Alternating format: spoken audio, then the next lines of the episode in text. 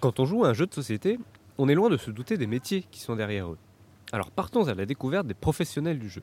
Édouard Defer, vous êtes l'un des fondateurs du bar à jeu Loufoque à Paris. Mais c'est quoi un bar à jeu Alors un bar euh, et restaurant à jeu, je vais préciser, c'est un lieu, euh, en tout cas nous concernant, euh, dans lequel les gens peuvent venir pour manger et boire un verre ou plusieurs verres et en même temps jouer à des jeux de société en étant accompagnés par des animateurs de jeux qui vont leur conseiller des jeux et leur expliquer les règles.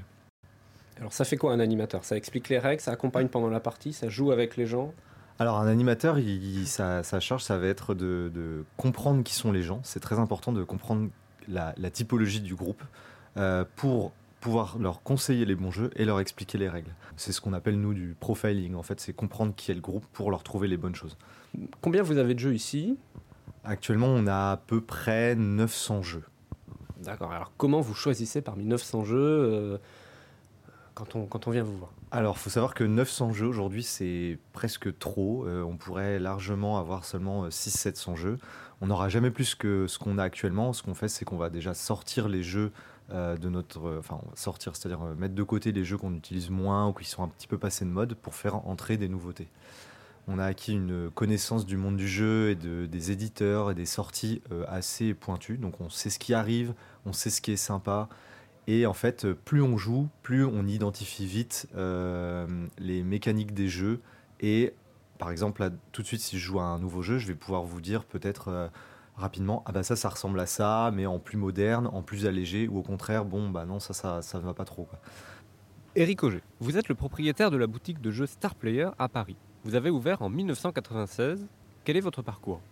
Bah, mon parcours, il est euh, avant de devenir euh, commerçant euh, indépendant. Je, travaille dans un magasin similaire pendant une petite dizaine d'années et je décide de, monter ma boutique. On a des, des périodes de croissance extrêmement rapides parce que le jeu se démocratise au début des, des années 2000 et, et connaît une, une, progression fulgurante. rapidement, on monte, on monte un site internet affine notre, euh, euh, notre goût euh, de la relation sociale. je pense qu'après toutes ces années, ce qui me plaît, c'est véritablement le contact humain. Quels sont vos modes d'approvisionnement? J'ai deux grandes voies d'approvisionnement. Euh, le premier, c'est des, fournisseurs classiques comme Asmodee, euh, Game Workshop. Je ne vais pas donner tous les noms, mais euh, il y a des gros fournisseurs, des petits fournisseurs. on reçoit un flux ininterrompu de, de mails comme, comme beaucoup de professions. On fait la sélection en fonction de ce qui nous semble être pertinent pour euh, le magasin, c'est un peu comme dans un restaurant, on va avoir des spécialités. Et euh, le deuxième euh, mode d'approvisionnement, il est très spontané, on fait de l'occasion. J'ai fait de l'occasion depuis, depuis les débuts de la boutique. Et là, spontanément, des gens arrivent avec des sacs de courses remplis de jeux et on les estime. souvent, on les rachète et, et, ça permet de donner une deuxième vie au produit. Combien est-ce que vous avez de références de jeux de société dans votre boutique?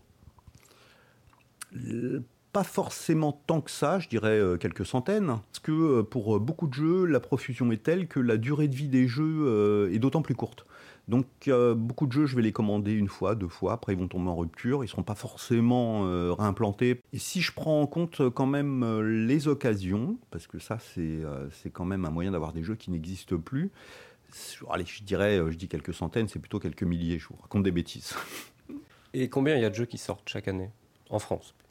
Je serais incapable de vous le dire, mais euh, rien que dans les, euh, dans les nouveautés que je reçois de mes fournisseurs toutes les semaines, j'ai euh, potentiellement à commander plus de, plus de 60 références par semaine. Donc c'est énorme. Comment le monde du jeu a-t-il évolué? Il y a un boom du jeu de société après Covid. Il y a aussi beaucoup un boom de la peinture de figurines parce qu'on vend des, figurines.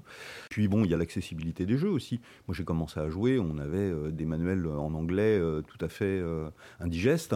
et extrêmement complexes, souvent très très mal écrits, bah, tout ça c'est professionnalisé, donc il y a une accessibilité. Désormais on a des vidéos de, de présentation de jeux, on a les réseaux sociaux.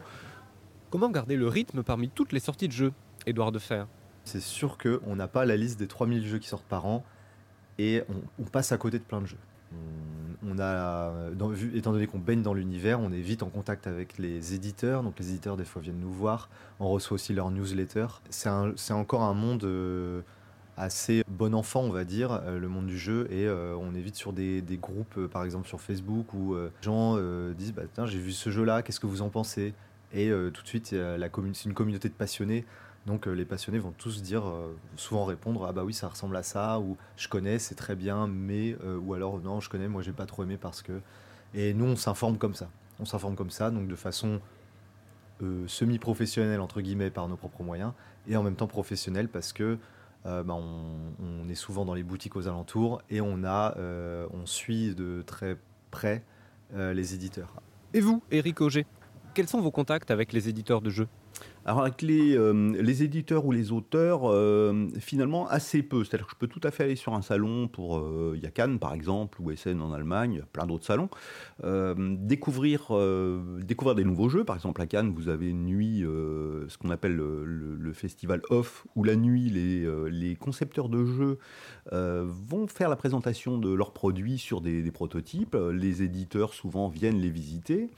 Un éditeur peut être aussi auteur de pour les plus petits d'entre eux, ce qu'on appelle les micro-éditeurs. Les, euh, pour les, éditeurs les plus importants, euh, peuvent euh, passer nous voir. On les a souvent, enfin les commerciaux, euh, par mail ou au téléphone toutes les semaines. Et il arrive que ils organisent aussi des journées portes ouvertes au sein de leur entreprise pour les plus gros d'entre eux, où on aura une présentation des nouveautés sur six mois à peu près.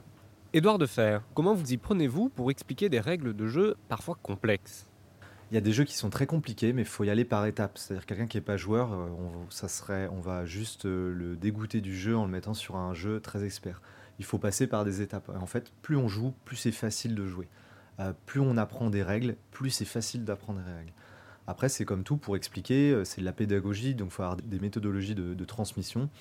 Et euh, bah, nous, c'est vraiment notre travail. C'est-à-dire que quand on apprend un nouveau jeu, déjà, on l'apprend beaucoup plus vite que quelqu'un euh, qui est moins habitué. Et euh, on a des méthodes pour vite transmettre, c'est-à-dire aller à l'essentiel, ne pas surcharger les gens avec trop d'informations et en les accompagnant comme il faut.